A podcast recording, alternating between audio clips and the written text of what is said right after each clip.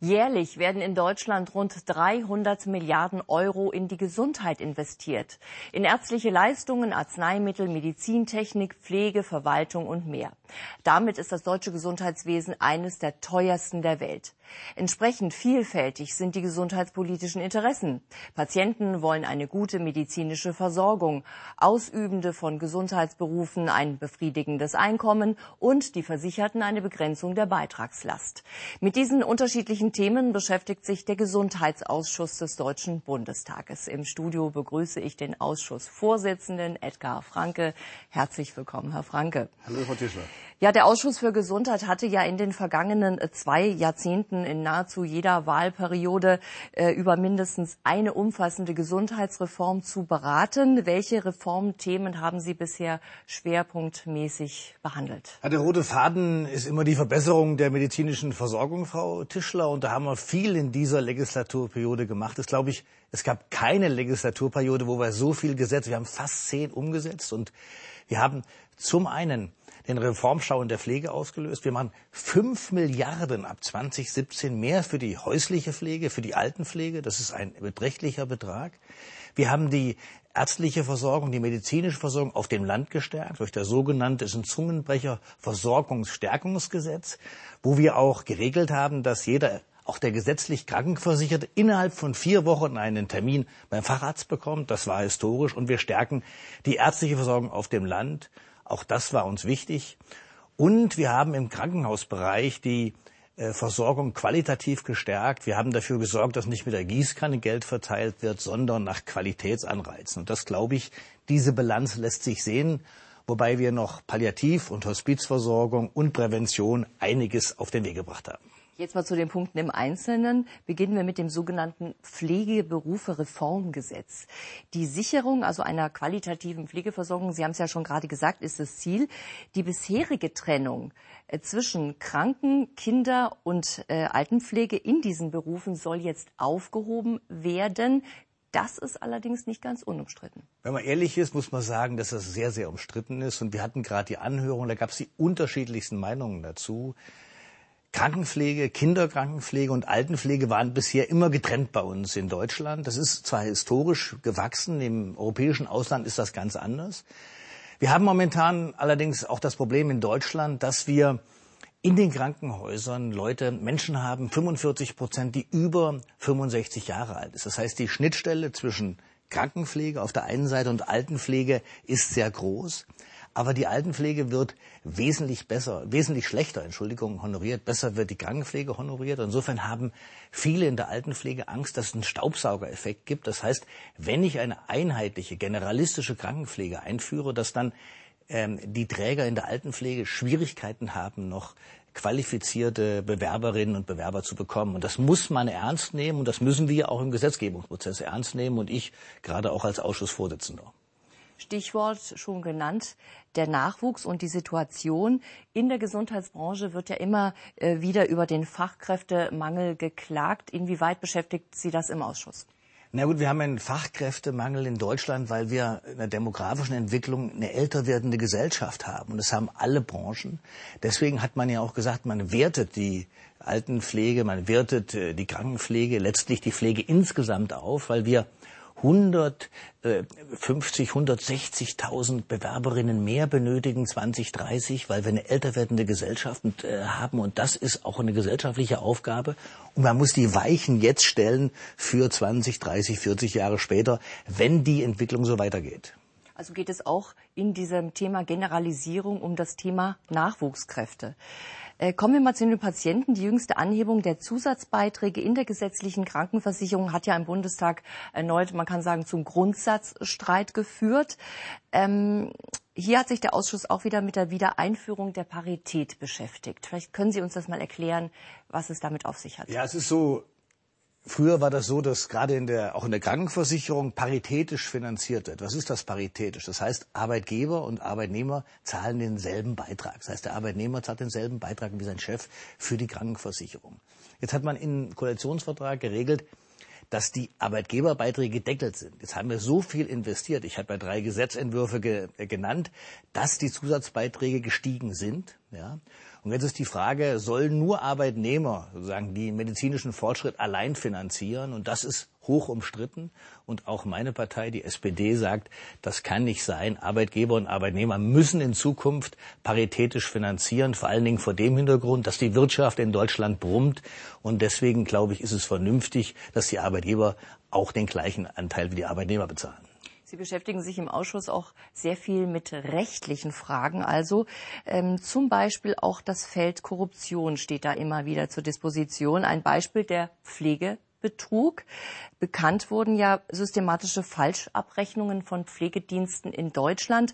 Welche Konsequenzen hat man daraus gezogen? Ja, das Problem, wir haben das Sachleistungsprinzip. Das heißt, der Versicherte sieht die Rechnung nicht. Und dadurch, dass er die Rechnung nicht sieht, ist es natürlich problematisch.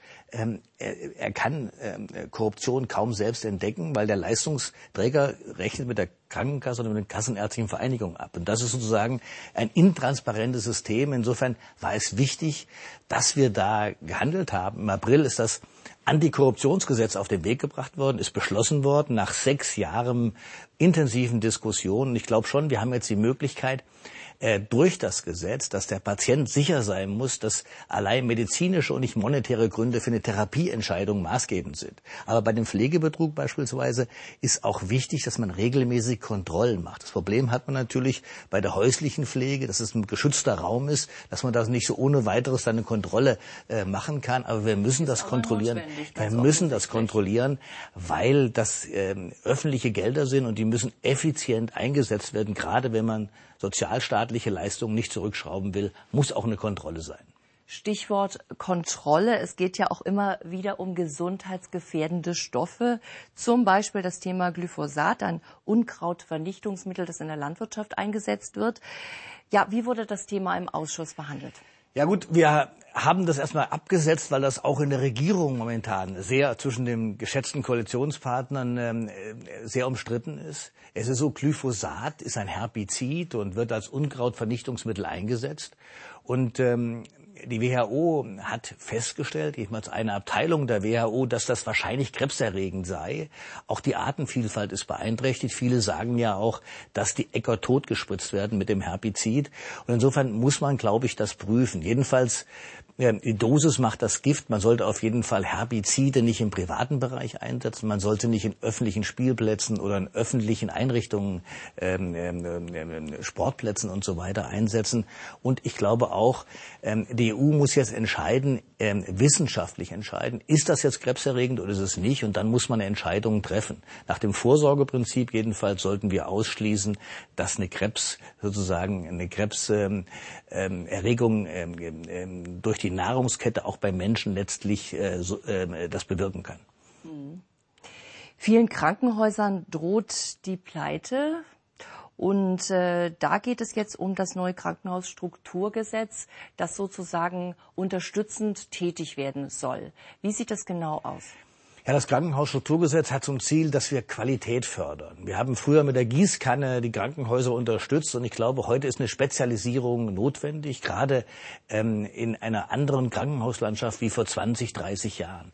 Man will heute den Spezialisten haben und auch die Patienten ähm, ähm, stimmen mit den Füßen ab. Deswegen ist es wichtig, dass wir Qualitätszuschläge haben, dass wir sicherlich auch kleine Krankenhäuser in der Fläche mit Sicherstellungszuschlägen unterstützen, aber dass Qualität der Maßstab ist, zum einen. Zum anderen müssen wir auch die Pflegekräfte besser unterstützen. Wir haben vorhin gesagt, wir brauchen 160.000 mehr Pflegekräfte.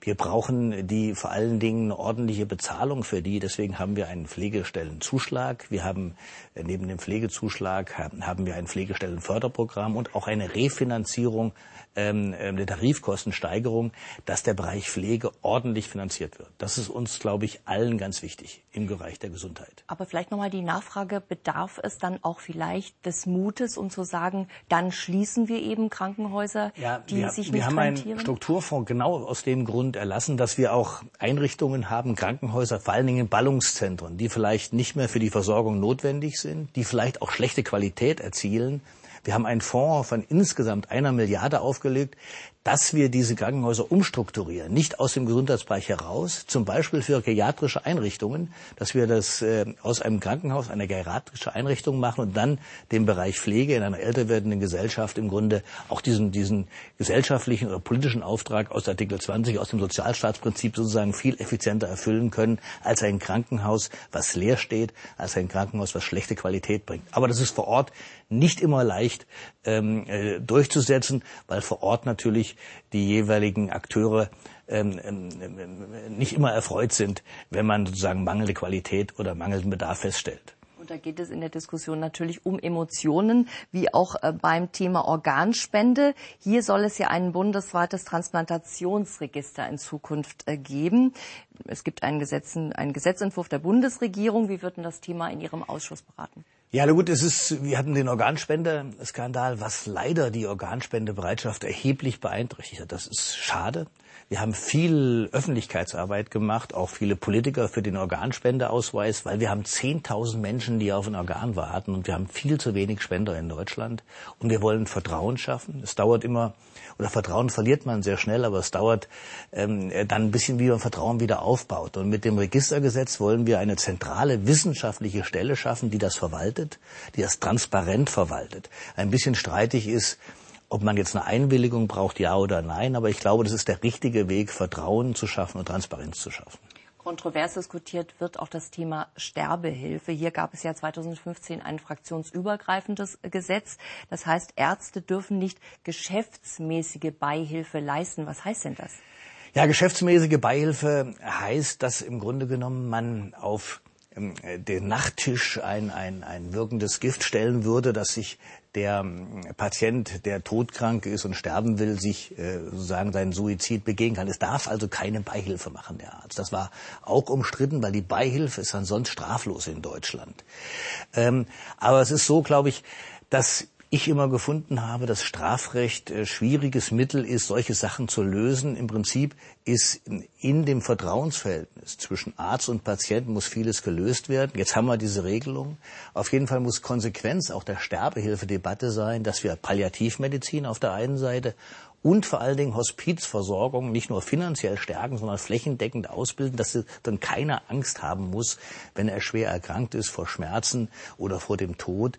Und Ärzte sollen ähm, Hilfe beim Sterben leisten, ähm, ähm, sozusagen, und nicht Hilfe zum Sterben. Das ist allerdings auch schon richtig. Das heißt, Tötung auf Verlangen bleibt auch strafrechtlich in Deutschland äh, penalisiert, wie die Juristen sagen, also strafrechtlich sanktioniert. Auch wieder eines der vielen Themen, die Sie, ich sag mal, juristisch beschäftigt in diesem Ausschuss. Ich würde ganz gern zum Schluss noch auf eine politische Debatte oder ein politisches Thema eingehen äh, wollen. Auch Flüchtlinge und Asylbewerber sollen eine Versicherungskarte erhalten. Das heißt, sie sollen behandelt werden wie Kassenpatienten. Was bedeutet das für die Krankenkassen? Na gut, es ist so nach dem Asylbewerberleistungsgesetz auch so ein Wortungetüm. Bei akuten Erkrankungen und Schmerzen äh, bekommt ein Asylbewerber die volle Versorgung. Und viele hatten Angst, dass jetzt gerade für die Sozialverträger, für die Kommunen die Kosten explodieren. Aber diese Befürchtung hat sich nicht bewahrheitet. Die Asylbewerber, die Flüchtlinge sind im Regelfall sehr jung und die Kosten sind bei weitem nicht so, wie sie befürchtet worden sind. Insofern glaube ich, ist diese Befürchtung eher unbegründet. Vielleicht zum Schluss noch eine persönliche Frage. Welches Thema sehen Sie im Ausschuss als ganz besondere Herausforderung? Ich glaube, dass wir in Deutschland an unserem Gesundheitssystem festhalten können und wir fahren als Gesundheitsausschuss auch nicht selten ins Ausland, gucken uns andere Systeme an. Und ich glaube, jeder, der im Ausland war, weiß, wie gut das deutsche Gesundheitssystem ist. Und ich habe angefangen, dass wir einen roten Faden haben in der Gesundheitspolitik. Der rote Faden ist eine gute Versorgung für alle Menschen, unabhängig vom Einkommen, unabhängig vom Wohnort. Und glaube, das ist, muss auch das politische Primat ähm, sein für Gesundheitspolitik. Und im doppelten Sinn brauchen wir einen roten Faden, denn Sozialdemokraten standen immer dafür, dass das auch umgesetzt wird. Und nicht nur die Sozialdemokraten, da Sie ja für den gesamten Ausschuss sprechen. Ich, natürlich äh, gilt das im gleichen Maße auch für den geschätzten Koalitionspartner, weil ich auch alle repräsentiere und auch die Opposition, glaube ich, für den ist das der Maßstab der Politik. Herr Franke, ganz herzlichen Dank für Ihre Ausführungen, sehr interessante Ausführungen. Und das war äh, unsere Sendung im Interview. Ich bedanke mich für Ihr Interesse. Auf Wiedersehen.